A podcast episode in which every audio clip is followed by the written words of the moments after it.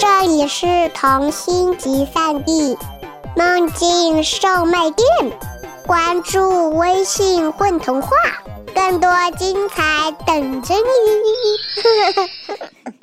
暮色中的小矮人二，作者孙玉。我的环球演出颇为顺利，足迹遍布亚洲和欧洲。虽然有一些小小的波折，但是我都应付过来了。钱包也渐渐鼓胀起来。唯一困扰我的是作为侏儒的那种自卑感，无时无刻都要承受别人歧视猎奇的目光。有一天，我在旅馆里认识了一个人，我们相谈甚欢，却对马戏有着不同的看法。他说他憎恨马戏。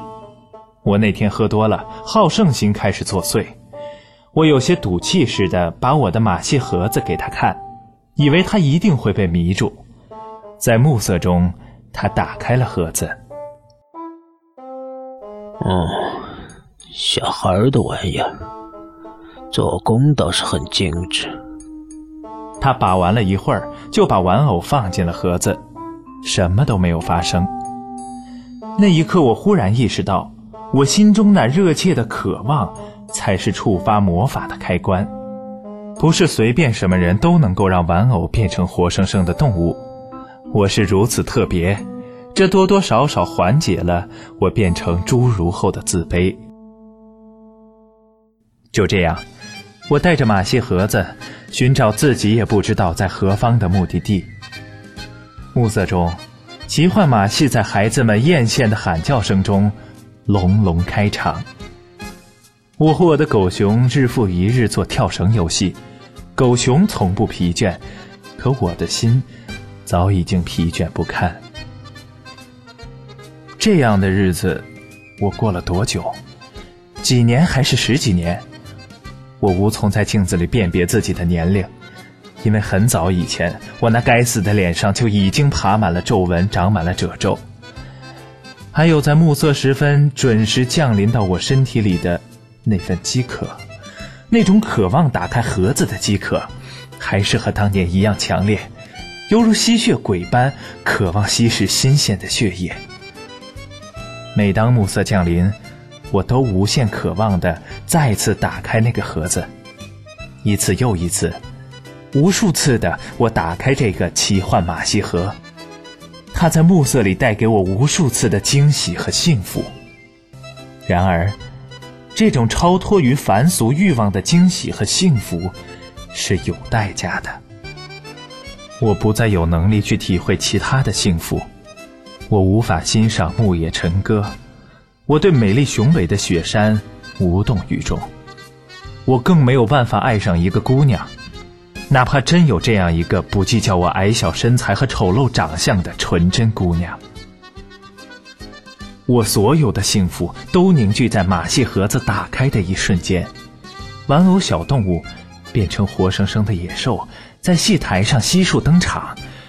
我颤抖的心灵早已在那个时刻饱尝了幸福的滋味，而我的身心都被这个神奇的马戏盒子紧紧铐住了。我的脑袋里和身体里的其他火苗，也都因此而熄灭了。所谓的环球演出，只不过是带着这个神奇的马戏盒子，在异国他乡里无尽的流浪。只是我不知道终点在哪里，也不知道如何停止这流浪。马戏团环球演出让我赚了不少钱。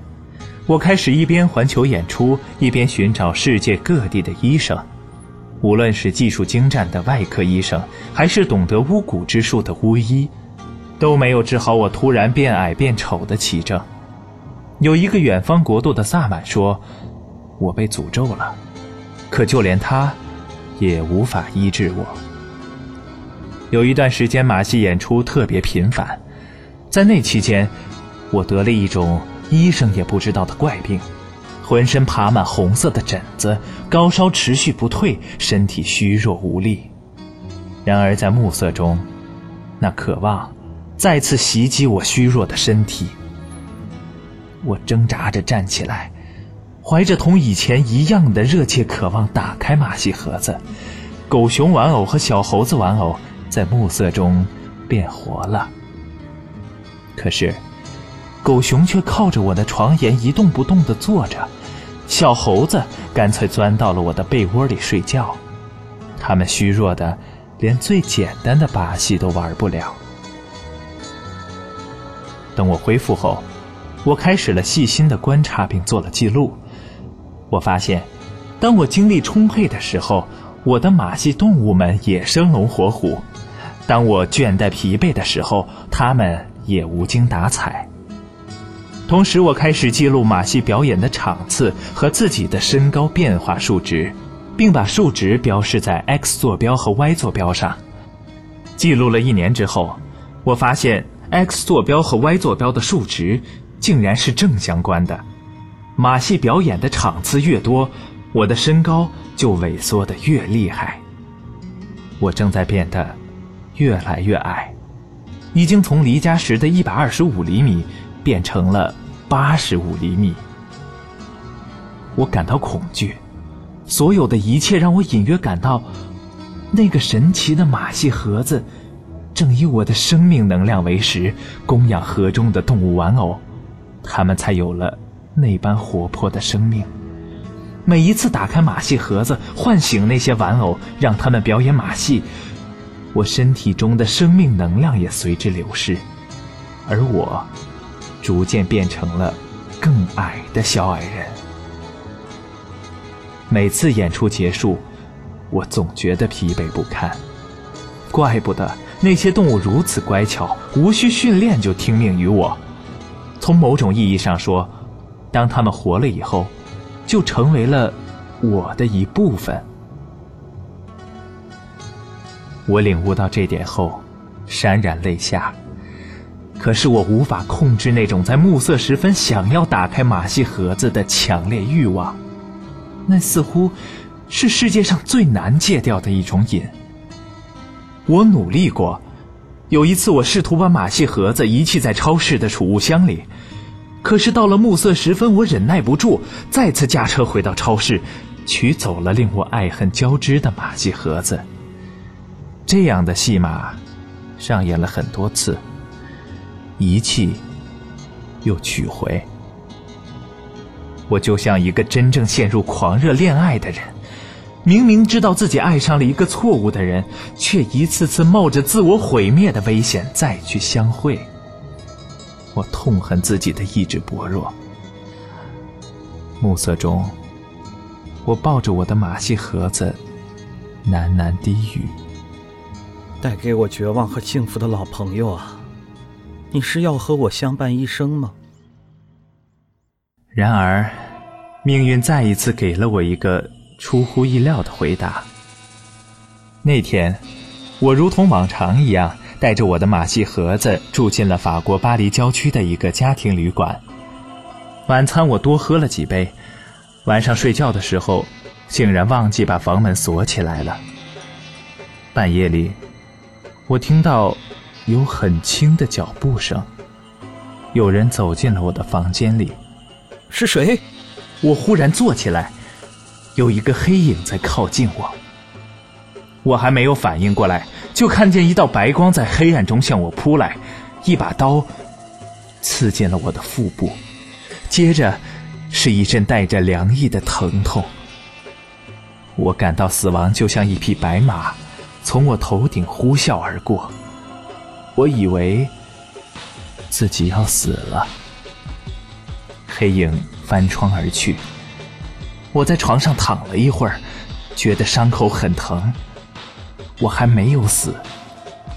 我摸到床头的开关，把灯打开，发现我的马戏盒子已经不见了，我的钱包还在。天杀的小偷刺伤了我，还偷走了我的马戏盒子。那一定是表演马戏的时候不小心露出过什么破绽，才会有人到旅馆里来偷窃马戏盒子。那人一定也像我当年一样，对动物、马戏和奇巧的玩具着迷。我捂住汩汩流血的伤口，不住呻吟起来，最后竟孩子般无助地哭了起来。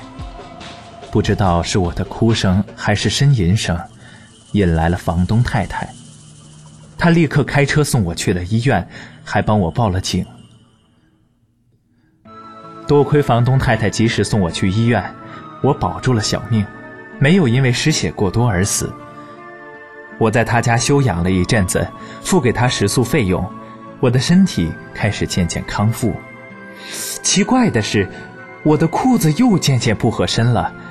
这次，是变得太短了。我开始购置新的衣服、裤子，在异国商场的镜子前欣喜地发现，自己变高了。我日复一日脱离小矮人的模样，几个月过去，我又恢复了几乎和原先差不多的身高，枯萎的五官也像花朵浇了水一样，重新饱满了起来。只是腹部的刀伤还常常隐隐作痛，我隐隐觉得这是命运给我的答案。于是，我撕碎了变成小矮人后拍的唯一一张照片，把碎片扔进了暮色中的塞纳河中。碎片很快就被河水卷走了。再见了，暮色中的小矮人。我踏上了回家的路。回到家后，我过上了普通人的生活，我确确实实的变正常了。我重新热爱听音乐、看风景，并且娶妻生子，还有了一个自己的旅行社。我却从未对我的至亲透露过一丝一毫和当年马戏盒子有关的秘密。亲戚朋友们只当我那些年的浪迹天涯是青春的叛逆，而奶奶，在我离开后的第二个月，就离开了人世。那是我人生中最大的愧疚。我又开始了旅行，常常是为了旅行社考察新的旅行线路。那天，我在意大利索伦托考察旅行线路，午后。我独自在这个风光旖旎的海边小城中走着，看到路边的石墙上贴着马戏演出的广告。多年后，那广告竟触动了我心底那个秘密的伤痕。鬼使神差的，那天暮色降临后，我再次站在了马戏团演出的戏台下。简易的戏台就在海边，来观看的人并不多。多半是刚刚在海边餐馆吃完饭的人们。一个蓝眼睛、黄头发的小矮人，迈着笨拙的步伐，走上了戏台。他身后跟着小熊、小象、五只小斑点狗和小猴子。这么多年过去了，他们从未长大，还是原来的样子。演出的花样却变了不少，又是小熊跳火圈又是小斑点狗做算术。追随我多年的马戏动物们，并没有认出台下的我，我感到有些惆怅。异国他乡的昏黄暮色中，我真想对台上疲惫的异族小矮人说：“我也是暮色中的小矮人呐。”不管你是否是那个偷走马戏盒子刺伤我的人，有一点我可以肯定：我们童年时一定都被那热切的渴望所折磨过。